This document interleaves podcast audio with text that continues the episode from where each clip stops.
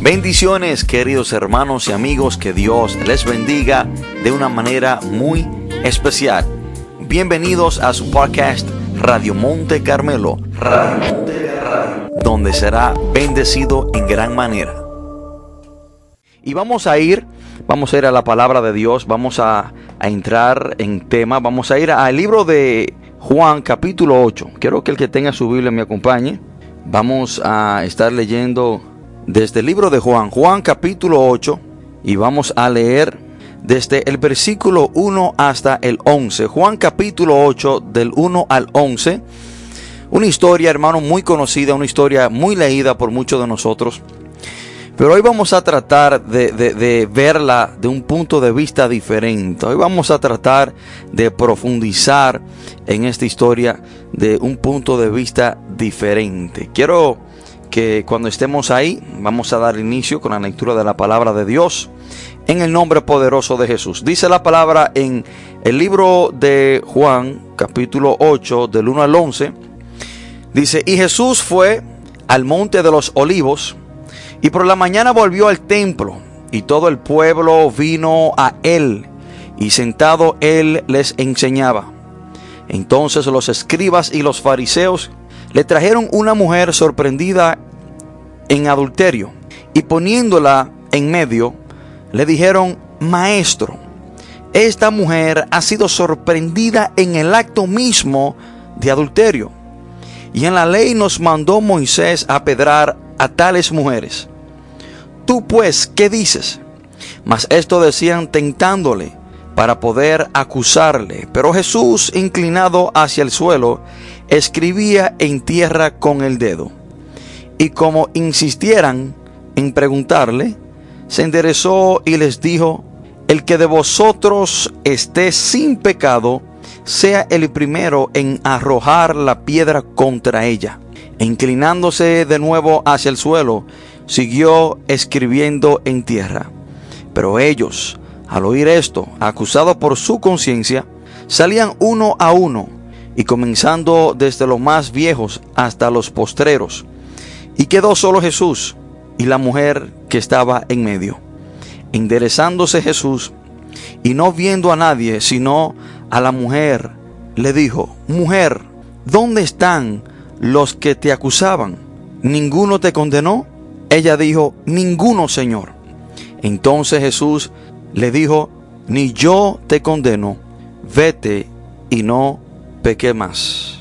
Oremos. Padre, en el nombre poderoso de Jesús, te adoramos Dios, te bendecimos, te exaltamos, te glorificamos. Gracias Padre por esta oportunidad de poder compartir su palabra. Padre, yo le pido que usted me dé sabiduría, entendimiento, dirección para compartir este mensaje de una manera responsable. Señor, que este mensaje no sea para herir a nadie. Que este mensaje, Señor, no sea para maltratar a nadie, sino que sea un mensaje para edificar, para bendecir, para enseñar. Espíritu de Dios, usted es nuestro Maestro. Ayúdenos a entender, Señor, sus palabras. Espíritu Santo, abra nuestro corazón, abra nuestro entendimiento para poder estar atento a sus palabras. Dios eterno, que toda la gloria y toda la honra sea para usted, porque solamente usted, Señor glorioso, es digno de recibirla. Padre, todo esto te lo pedimos en el nombre poderoso de Jesús. Amén y amén. Hoy quiero compartir este mensaje bajo el título No tires piedras si vives en una casa de vidrio. No tires piedras si vives en una casa de cristal. No tires piedras si vives en una casa de cristal. Esta es una frase comúnmente usada en los Estados Unidos y en inglés esta frase dice de la próxima manera. Don't throw stones if you live in a glass house. No tire piedras si vives en una casa de cristal. Un decir muy, muy común entre los estadounidenses, una frase muy usada. Y el significado de esta frase es el próximo. Esta frase significa que no debes criticar a otras personas por sus, por sus errores o los pecados que esa persona cometen. Las personas que tienen faltas no deben criticar a otra persona por tener las mismas faltas. En fin, esta frase lo que quiere enseñar es que no debemos criticar a los demás por hacer lo que quizás nosotros mismos hacemos. No podemos tirar piedra si vivimos en una casa de cristal. No podemos señalar a otra persona, no, no podemos condenar, no podemos criticar a otra persona por algo que quizás nosotros mismos hacemos.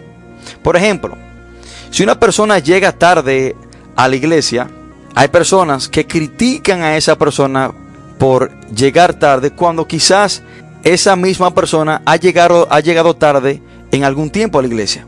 Y comienzan a criticar, comienzan a hablar, a murmurar de esa persona por llegar tarde, pero cuando quizás nosotros mismos en algún tiempo hemos llegado tarde.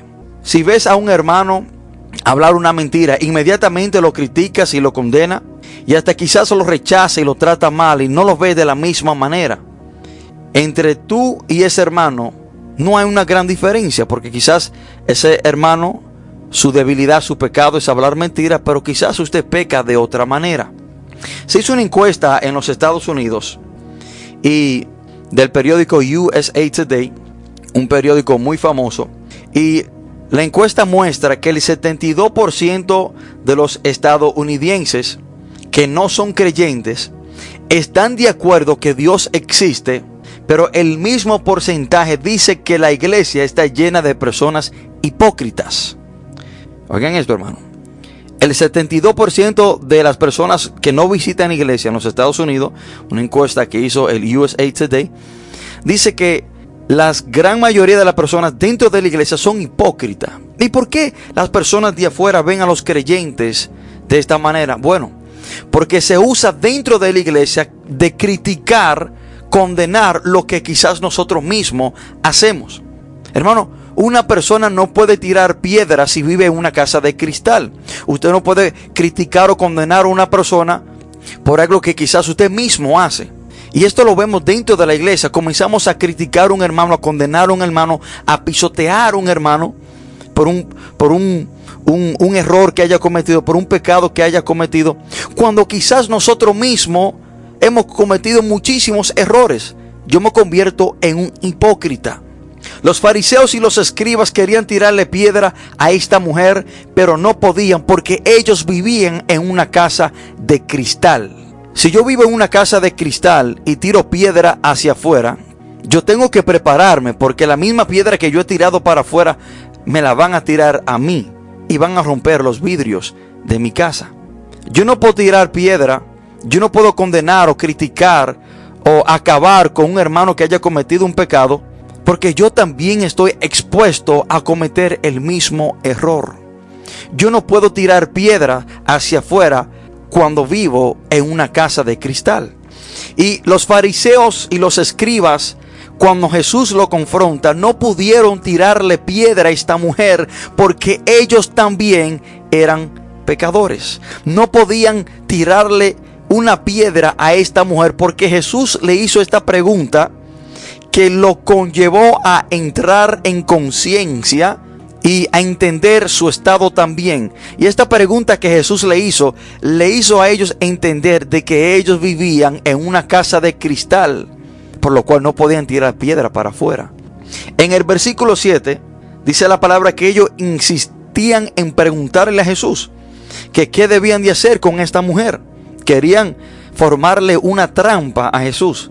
Porque si Jesús decía que no, ellos comenzaban a murmurar y acusar a Jesús por romper la ley mosaica. Porque bajo la ley estaba establecido que hasta las mujeres fuesen matadas a pedradas.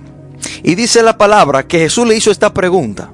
El que de vosotros esté sin pecado sea el primero en arrojar la primera piedra.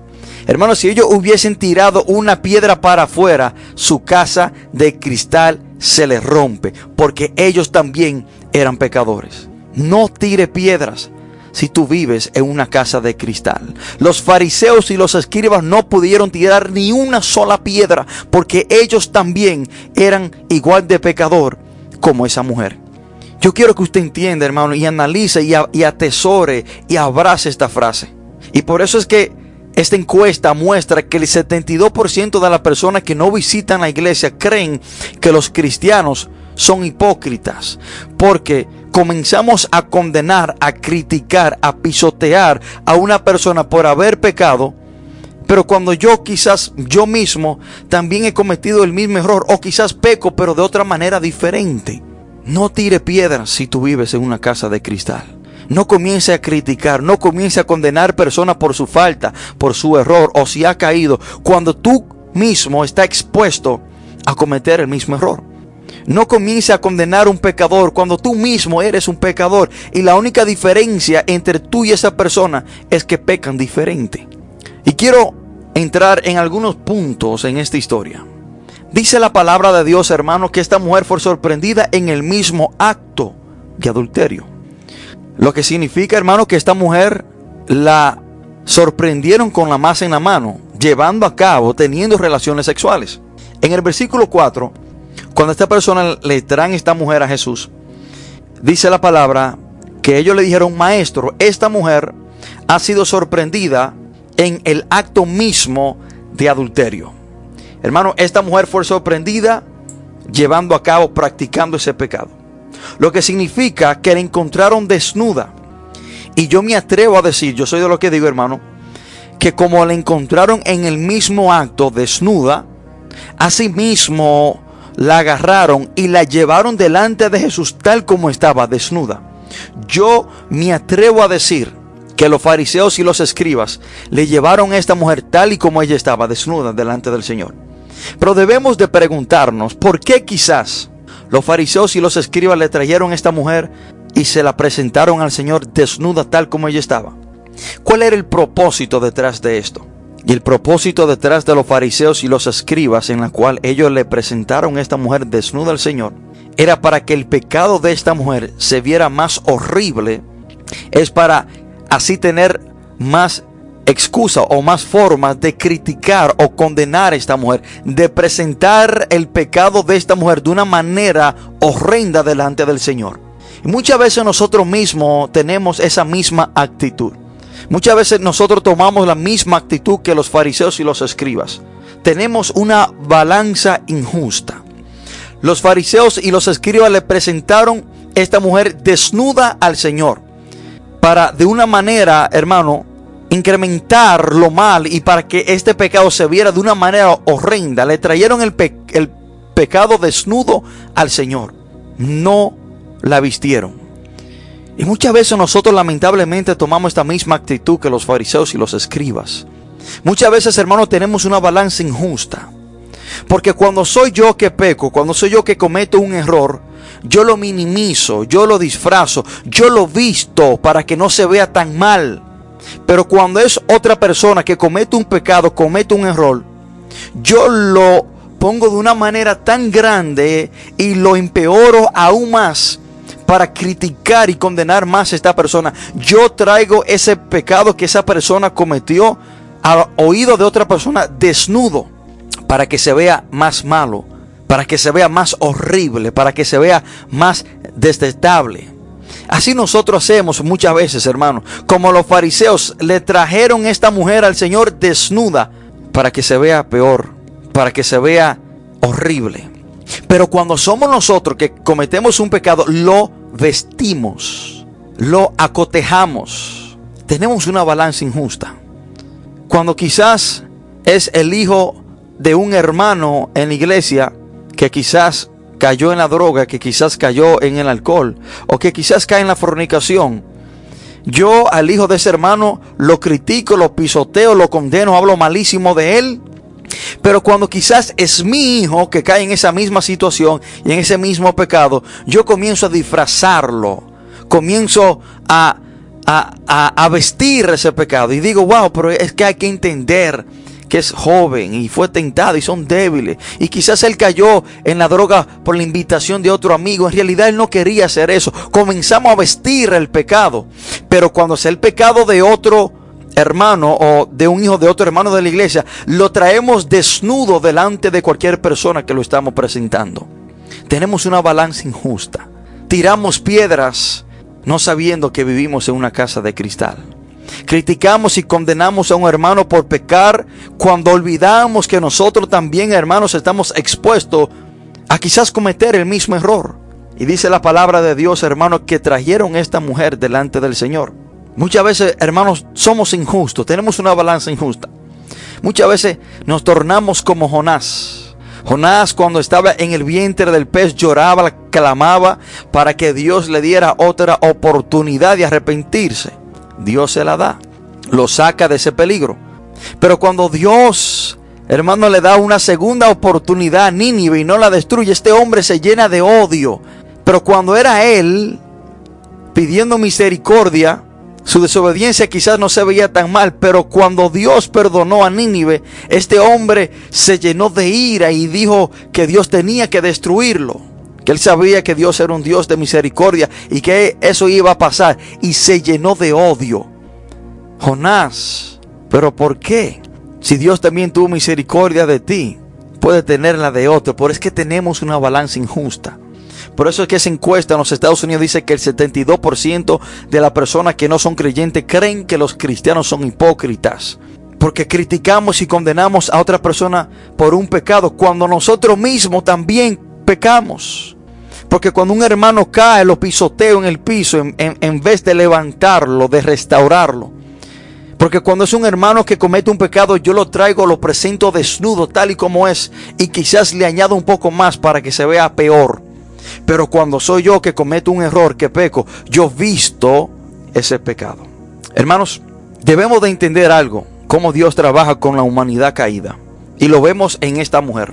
El que reconoce que está mal alcanza la misericordia y el perdón de Dios. Escuchen esto, hermano. El que reconoce que está mal alcanza la misericordia y el perdón de Dios.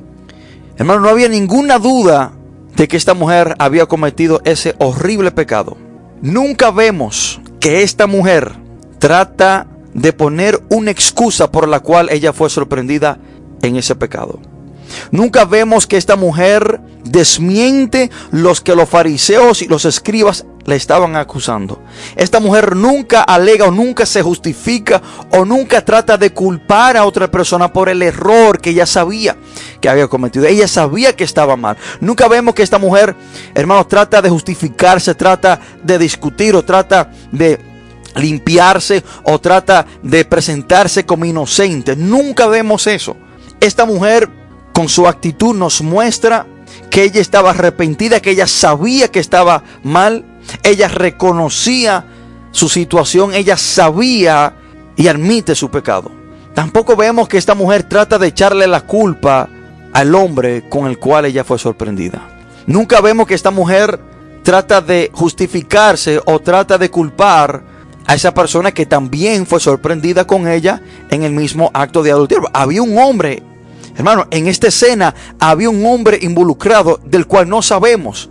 Esta mujer tenía toda la posibilidad de quizás, hermano, señalar o también acusar a ese hombre. Y de quizás quitarse mayoría del peso de encima de ella y ponérselo a este hombre como también culpable de esta situación. Pero vemos que ella nunca se justifica o nunca trata de culpar a otra persona sino que con su actitud vemos que esta mujer reconoció que estaba mal y tenía una actitud de arrepentimiento. Nunca dijo nada. La única palabra que salió de la boca de esta mujer no fue para justificarse, no fue para presentar una excusa, sino que fue cuando ella dijo, ninguno Señor. La única palabra que salió de la boca de esta mujer fue cuando Jesús le preguntó que si alguien le condenaba y ella dijo, ninguno Señor. Esta es la actitud que debemos de tener cuando alguien se acerca a nosotros y nos dice que estamos mal. Esta es la actitud que debemos de tomar cuando alguien se acerca a nosotros y nos presenta donde nosotros quizás hemos fallado. No trate de justificarse, no trate hermano de poner excusa, no trate de culpar a otra persona. Admita su error, porque el que reconoce y admite su error alcanza el perdón y la misericordia de Dios. Dice la palabra de Dios, hermanos, en primera de Juan, capítulo 1, versículo 9, si confesamos nuestros pecados, Él es fiel y justo para perdonar nuestros pecados y limpiarnos de toda maldad. Jesús no la condenó, sino que la perdonó porque el Señor sabía que esta mujer reconocía su mal y por su actitud estaba arrepentida. El Señor le dijo en el versículo 11, ella dijo, ninguno Señor. Entonces Jesús le dijo, ni yo te condeno, vete y no peque más. Jesús no condenó a esta mujer. Jesús no señaló, no criticó, no trajo a la superficie el error de esta mujer, sino que él no la condenó porque ella reconoció, no se justificó en el mal que ella estaba. Esta mujer tuvo un encuentro inesperado con el Señor. Esta mujer, cuando se levantó ese día, levantó con el, se levantó con el pecado en mente. Se levantó, hermano, pensando en pecar. Se levantó pensando en hacer lo que quizás ella, tenía por costumbre hacer. Y lo más lejos que quizás esta mujer tenía era que ese día iba a tener un encuentro con el dador de la vida. Esa mujer tuvo un encuentro inesperado con Jesús. Debemos de entender, hermano, que Dios tiene en su agenda el que usted se encuentre con Él. Esa mujer, lo más lejos que tenía planificado en su agenda personal, era que ese día iba a tener un encuentro con la misericordia, con el perdón, iba a tener un encuentro con Jesucristo, iba a tener un encuentro con el dador de la vida. Y así quizás muchos de nosotros hemos tenido un encuentro inesperado con el Señor. Yo mismo en lo personal testifico de esto. Cuando yo caí en la prisión federal de los Estados Unidos, lo más lejos que yo tenía era que en ese lugar yo me iba a encontrar con Jesús. Los planes y los propósitos que yo tenía para mi estadía en la prisión no eran nada semejante a lo que Dios tenía preparado para mí. En la prisión federal, así como esta mujer, yo tuve un encuentro inesperado con el Señor. Mientras quizás muchas personas afuera me querían criticar, me querían condenar, yo tuve un encuentro inesperado con el Señor. Así como los fariseos y los escribas querían apedrar, querían matar a esta mujer, pero en los planes de Dios, todo eso, hermanos, se encaminó para bien porque por medio de esas acusaciones, por medio de esas condenas y esas amenazas de muerte para esta mujer, hermano, esta mujer tuvo un encuentro con Jesús de Nazaret. Y debemos de saber, hermano, que no podemos tirar piedras porque tú también vives en una casa de cristal. Usted no puede condenar, criticar, pisotear a una persona que ha pecado o que ha caído porque usted también está expuesto a cometer el mismo error. Y acordémonos, hermano, que el significado de esta frase es que no podemos criticar a los demás por lo que quizás nosotros también hacemos. Tú no puedes criticar a una persona si bebe alcohol si tú también tienes una botella de alcohol en tu mano. Tú no puedes criticar a una persona por fumar cigarrillos si tú también tienes una caja de cigarrillo en tu mano. Tú no puedes criticar a una persona por robar si tú también robas. Tú no puedes condenar, criticar, pisotear a una persona por pecar cuando tú también eres un pecador. Tú no puedes tirar piedra porque tú también vives en una casa de cristal. Los fariseos y los escribas, hermanos, no se atrevieron a tirar ni una sola piedra, porque ellos vivían en una casa de cristal. Ellos no podían condenar, acusar, matar a esta mujer, porque ellos también eran pecadores. La palabra dice en el versículo 7 que Jesús le dijo que el que de ellos estuviera sin pecado sea el primero en arrojar la primera piedra contra ella. Y dice la palabra que ningunos pudieron tirar una piedra porque ellos también sabían que eran pecadores. Ninguno de los fariseos o escribas se atrevieron a tirar una piedra hacia afuera porque ellos vivían en una casa de cristal. Y si tiraran una piedra para afuera, su casa de cristal se hubiese hecho pedazo porque ellos también eran pecadores. Pero notemos la ironía de la vida. Notemos, hermanos, lo que hoy también estamos viviendo. Jesús que sí podía tirarle una piedra a esta mujer. Jesús que sí podía criticar, condenar a esta mujer. Porque Jesús es perfecto. Jesús es intachable. Él es 100% puro. sin mancha, sin pecado, porque Jesús es Dios, nunca pecó. Jesucristo es la perfecta definición de la perfección. Jesús sí podía criticar, Jesús sí podía condenar a esta mujer, pero nunca vemos que Jesús comenzó a reprocharle por sus pecados, nunca vemos que Jesús comenzó a acusar, a condenar a esta mujer. Nunca vemos que Jesús la critica y trae a la superficie sus pecados antiguos o la mala vida que esta mujer estaba viviendo. Nunca vemos que Jesús comienza a criticar a esta mujer porque quizás estaba se estaba acostando con el esposo de una mujer o porque quizás ella por medio de ese acto pecaminoso había destruido un hogar. Jesús nunca le resalta nada de estas cosas. Él sí podía hacerlo, pero no lo hizo. Miren qué, ironía, hermanos. Lo que no podían criticar y condenar lo estaban haciendo, que eran los fariseos y los escribas.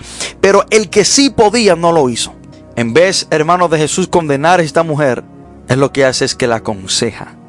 Porque la palabra dice que cuando Jesús le preguntó a ella que si algunos le condenaban, ella dijo ninguno. Él dijo, ni yo tampoco. Jesús le dijo, ni yo te condeno. Él sí podía condenarla. Él sí podía señalar, criticarla.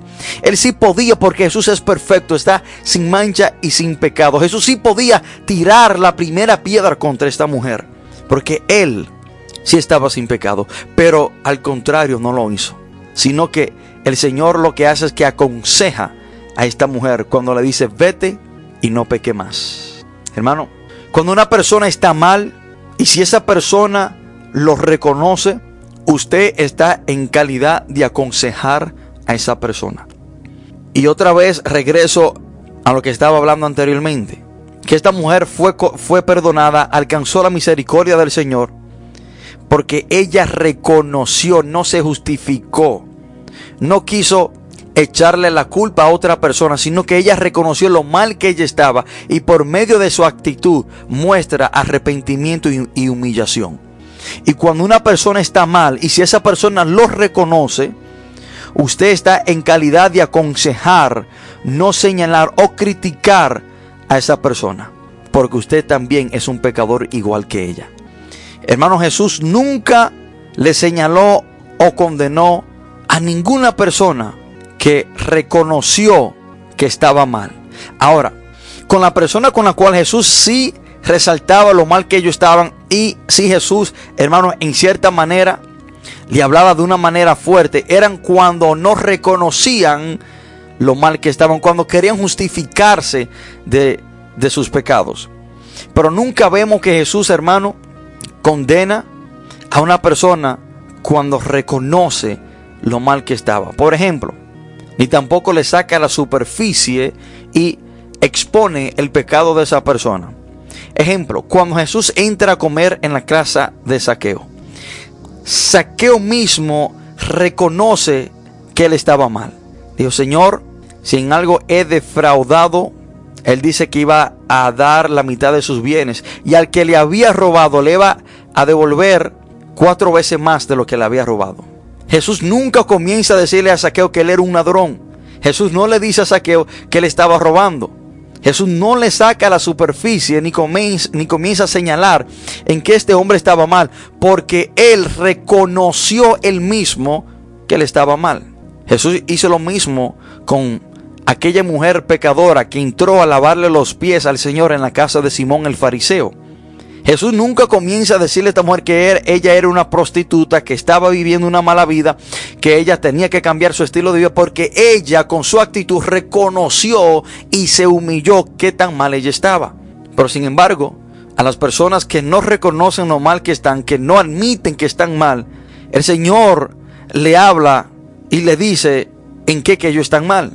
Y comienza a sacarle a la superficie o a presentar sus errores o en que ellos están mal. Por ejemplo, a los fariseos en Juan 8:48, Jesús le dijo, vosotros sois de vuestro padre el diablo. Y le dice que ellos estaban imitando a Satanás, que es homicida y mentiroso. Jesús comienza a traer a la superficie lo malo que ellos estaban y en que ellos estaban mal. ¿Por qué? Porque ellos no querían admitirlo.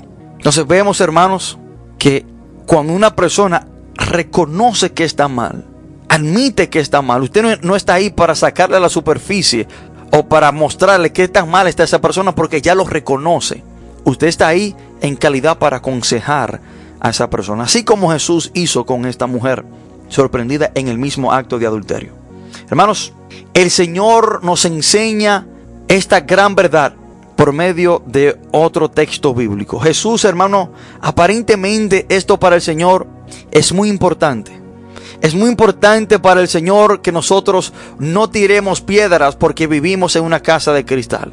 Es muy importante para el Señor que nosotros no critiquemos, no condenemos, no pisoteemos a un hermano por haber pecado porque nosotros mismos también estamos expuestos a pecar igual como ellos. Esto aparentemente es importante para Dios. De que usted, hermano, entienda que no puede salir por ahí y acabar con un hermano por el error que, ha cometido, porque usted también está expuesto a cometer el, el mismo error. En Mateo capítulo 7, versículo 2, dice la palabra, hipócrita, saca primero la viga de tu propio ojo y entonces verás bien para sacar la paja del ojo que está en el ojo de tu hermano. Aquí el Señor nos está diciendo, no tire piedras, porque tú vives en una casa de cristal.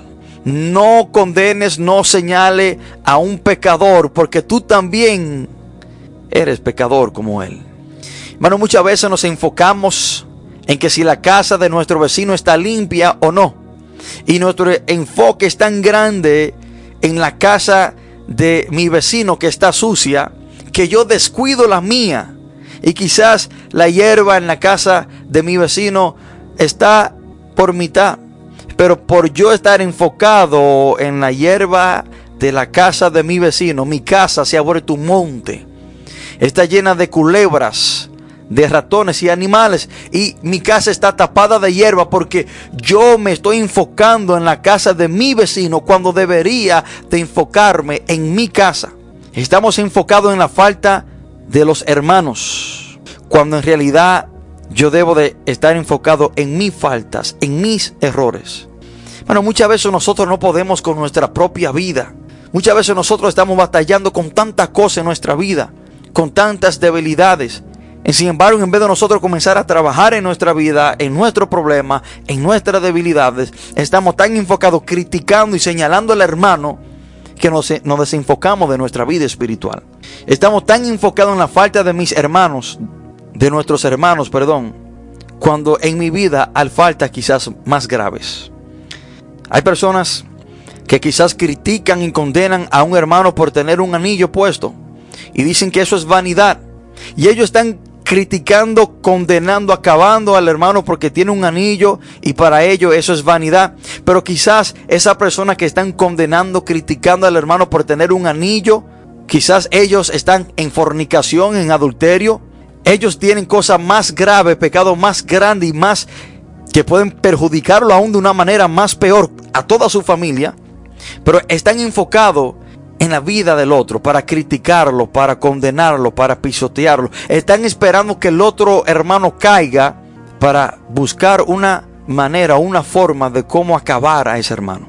Criticamos, hermano, algo en un hermano que quizás la Biblia ni le llame pecado. Y comenzamos a criticar, a tirarle piedras a esa persona, pero cuando quizás en mi vida hay algo peor. Yo quizás critico a mi hermano o a mi hermana por arreglarse su cabello cuando quizás yo en mi vida estoy hablando mentira, estoy robando, estoy fornicando, estoy adulterando. Yo critico y condeno a un hermano por quizás ponerse pantalón o farda, a una hermana por ponerse pantalones en vez de farda, pero cuando yo en mi vida quizás le estoy siendo infiel a mi esposo, estoy teniendo relaciones sexuales fuera de, de, de matrimonio si no estoy casado, estoy en fornicación, quizás estoy jugando números en la lotería, quizás estoy bebiendo alcohol, quizás estoy chismeando en la casa de los vecinos, pero quiero acabar a mi hermana por ponerse pantalones cuando yo quizás estoy peor que ella. Yo quiero tirarle piedra a mi hermano, pero yo mismo vivo en una casa de cristal. El que vive en una casa de cristal, que todas sus paredes son de cristal, y tira la primera piedra, la casa entera se le va a romper, porque usted también es pecador. Los fariseos y los escribas no se atrevieron a tirar ni una piedra, porque ellos también eran igual de pecadores que esta mujer. Y debemos de preguntarnos, hermano, ¿cuál era la única diferencia entre los fariseos, los escribas y esta mujer? ¿Cuál era la diferencia entre los fariseos y escribas y esta mujer? Déjeme decirle que no había ninguna diferencia. La única diferencia entre los fariseos y esta mujer era que ellos pecaban diferente. Bueno, la única diferencia entre un hermano que quizás haya cometido un pecado, haya caído, o haya cometido un error, y usted es que ese hermano y usted pecan diferente. Hay personas que sus batallas quizás son con las mujeres. Y hay personas, hermanos, que su batalla quizás es con la droga. Pero ¿cuál es la diferencia con la persona que, que tiene una debilidad con las drogas? ¿Y cuál es la diferencia con una persona que tiene una debilidad con las mujeres? Ninguna. Ambos son pecados. La única diferencia es que pecan diferente. La diferencia entre ese hermano que quizás ha caído y haya cometido un error y usted, hermano, es que usted y él pecan diferente. Por lo tanto, hermano, usted también está expuesto a cometer el mismo error. O quizás usted está expuesto a cometer diferentes errores que, que son pecados delante de Dios. Por lo tanto, usted no puede criticar, condenar, acabar, pisotear a ese hermano que haya cometido un error. Porque la palabra dice, hermano, por cuanto todos pecaron, todos, absolutamente todos. Y la única diferencia entre usted que me escucha y yo como pastor es que tenemos luchas diferentes. Es que quizá usted batalla con algo en su vida, yo batallo con algo diferente, pero estamos batallando con el pecado. Y ya sea que usted sea el que comete el error y lleve a cabo ese pecado, que Dios lo libre, o ya sea que yo sea el que caiga y cometa ese error, ese pecado, que Dios me libre, no hay ninguna diferencia entre usted y mi persona. La única diferencia es que usted pecó diferente a mí. ¿Y por qué yo tengo que condenarte, que criticarte, que acabar contigo, que pisotearte cuando tú estás en el piso por haber pecado? Porque yo también estoy expuesto a cometer el mismo error. Y debemos de entender, hermano, que mientras estemos en este cuerpo humano, débil, inclinado hacia el pecado, este cuerpo el cual le apetita más lo malo que lo bueno, este cuerpo, el cual cada día más, hermano, si no lo sometemos a la guianza y al dominio del Espíritu Santo, estaríamos corriendo directamente hacia el infierno. Y es que mientras estemos en este cuerpo pecaminoso, vamos a cometer errores, hermano, vamos a pecar. ¿Por qué? Porque aún no hemos sido perfeccionados. Escuchen esto, hermano. Mientras un hermano esté en su cuerpo, esté vivo, sujeto a este cuerpo, hermano, está expuesto a cometer un error, a pecar. Y usted también. Porque no hemos sido perfeccionados. Somos una obra bajo construcción. Estamos, hermano, en proceso. Dice la palabra en Filipenses capítulo 1, versículo 6. Estando persuadido de esto, que el que comenzó en vosotros la buena obra la perfeccionará Escuchen esto, esa palabra importante, la perfeccionará. No es que somos perfectos ya, porque aún estamos sujetos a este cuerpo, sino que estamos en una obra, hermano, progresiva. La perfeccionará. Usted y yo seremos perfectos cuando lleguemos al cielo. Mientras estemos en este cuerpo, hermano, somos seres imperfectos, somos seres capaces y, y dispuestos muchas veces a pecar. Y con esto no le, no le estoy diciendo que estamos minimizando lo grave que es el pecado o con esto tampoco le estoy diciendo que el pecar no es nada y que usted puede pecar deliberadamente. De que vamos a cometer error, hermano, sí, lo vamos a cometer. Pero lo que no podemos hacer es lo que dice la palabra en primera de Juan 3:8, que no podemos practicar el pecado. Son dos cosas diferentes. Sí vamos a pecar, Sí, hermano, quizás usted en una conversación, quizás le falte respeto a una persona o diga algo que no debe de decir. Quizás por una emoción, por una ira. Quizás usted haga algo de repente que no debía hacer. Sí, e, e, es posible. Pero lo que no podemos hacer es practicar el pecado. Y eso es, hermano, planificar de antemano el mal que vamos a hacer. O hacerlo una y otra vez. Crear un hábito pecaminoso. Y eso se llama practicar el pecado. Y primera de Juan capítulo 1, perdón, capítulo 3, versículo 8 dice que el que practica el pecado es del diablo. No es, hermano, que no vamos a pecar. Sí, vamos a cometer errores. Pero lo que no podemos hacer es practicar el pecado, porque dice la palabra que el que practica el pecado es del diablo. Miren lo grave y lo crítico que es usted practicar el pecado. ¿Qué es practicar el pecado? Bueno, yo saber que el yo acostarme con una mujer que no sea mi esposa, eso es adulterio y yo aún llevarlo a cabo una y otra vez. ¿Qué es practicar el pecado? Yo saber, hermano, que algo a mí no me pertenece, yo planificar en mi mente que me lo voy a robar y me lo robo. Es usted hacer una cosa una y otra vez. Eso es practicar el pecado. Ahora, ¿qué hacer cuando vemos a un hermano pecar? Y ya este es el último punto. ¿Qué hacer cuando vemos a un hermano pecar? Hermano, con esto no le digo que cuando un hermano peca no le puede llamar y hablar con él. No le estoy lo que estoy presentando, hermano, no es que si un hermano peca o comete un error, que usted no, no puede llamar a ese hermano y aconsejar a ese hermano. Y, esto no significa que vamos a ver hermanos pecar en la iglesia o nuestros vecinos o cualquier hermano que peque y dejarlo así deliberadamente que peque sin, sin usted quizás sentarse a aconsejar a esa persona. Al contrario, la palabra nos dice que cuando veamos a un hermano pecar, tenemos el derecho de llamarlo, de hablar con él y si esa persona no entiende, reprenderlo delante de todos. Primera Timoteo 5:20 dice, a los que persisten en pecar, reprendelos delante de todos, para que los demás también teman. Tito 2.15 dice, esto, esto habla y exhorta y reprende con toda autoridad. Entonces, que lo que yo le estoy presentando por medio de este mensaje no es que cuando veamos a un hermano cometer un error o pecar, o que esté practicando el pecado, no es que no le vamos, no nos vamos a sentar con esa persona y hablarle. No es eso que le, que le estoy presentando. Con esto lo que te quiero enseñar es que no lo critiques, es que no lo señale, es que no lo condenes, que cuando esa persona, hermano, caiga, comete un error y esté arrojado en el piso, no lo pisotee. Usted está ahí para levantar a esa persona. Usted está ahí para restaurar a esa persona. Usted no está ahí para tirarle piedra porque usted vive en una casa de cristal. Usted también puede pecar y va a pecar quizás igual que esa persona o diferente, pero vas a pecar. Usted no está ahí para tirarle piedra a esa persona. Usted está ahí para aconsejar y levantar a esa persona. Miren lo que dice el apóstol Pablo en Gálatas 6.1. Hermanos, si alguno fuere sorprendido en alguna falta, vosotros que sois espirituales, restaurale con espíritu de mansedumbre, considerándote a ti mismo, no sea que tú también seas tentado. Este texto nos enseña una gran verdad. Y miren, dice la palabra, si alguno es sorprendido en alguna falta, los fariseos sorprendieron a esta mujer en una falta. Pero en vez de ellos restaurarla con espíritu de mansedumbre, lo que querían era apedrearla. Hermano, no estamos llamados a tirar piedras, estamos llamados a restaurar, a levantar con espíritu de mansedumbre.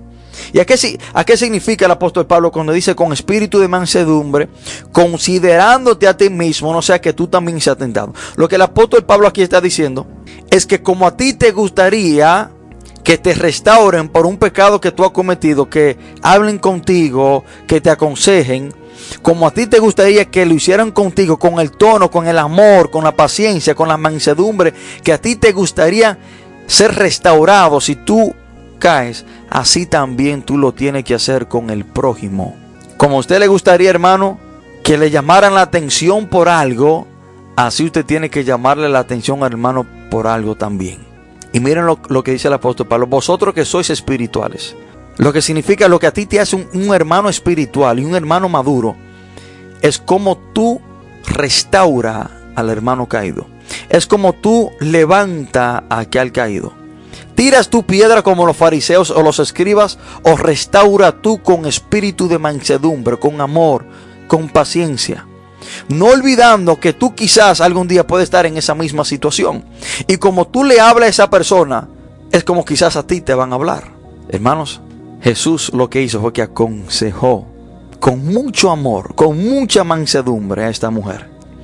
Lo que Jesús le dijo a esta mujer, hermano, es el mejor consejo que se le puede dar a cualquier ser humano. Miren cómo Jesús aconsejó a esta mujer. Le dijo, vete y no peque más. Cuando un hermano caiga, cuando un hermano comete un pecado, cuando un hermano es sorprendido en alguna falta, ¿qué tú vas a hacer? ¿Vas a tirarle piedra cuando tú mismo vives en una casa de cristal, cuando tú mismo eres un pecador? ¿Vas tú a condenar a un pecador cuando tú también eres un pecador? ¿Vas tú a criticar a un pecador cuando tú mismo eres un pecador? ¿Vas tú a pisotear a un pecador cuando tú mismo eres un pecador? ¿Vas tú a tirar piedra cuando tú mismo vives en una casa de cristal? ¿O lo restaurará con espíritu de mansedumbre? Hermanos, no podemos tirar piedras porque vivimos en una casa de cristal. No podemos criticar, condenar, pisotear a una persona que haya pecado porque también nosotros somos pecadores. Y acuérdense que el, el significado de esta frase es que no debemos criticar a los demás por lo que también nosotros hemos. Los fariseos siendo pecadores querían criticar a esta mujer porque era pecadora. Los fariseos siendo pecadores querían apedrear a esta mujer porque la sorprendieron en el mismo acto de adulterio. Pero entre los fariseos y esta mujer no había ninguna diferencia. La única diferencia es que pecaban de maneras diferentes. Hermano, que Dios le bendiga, que Dios le guarde. En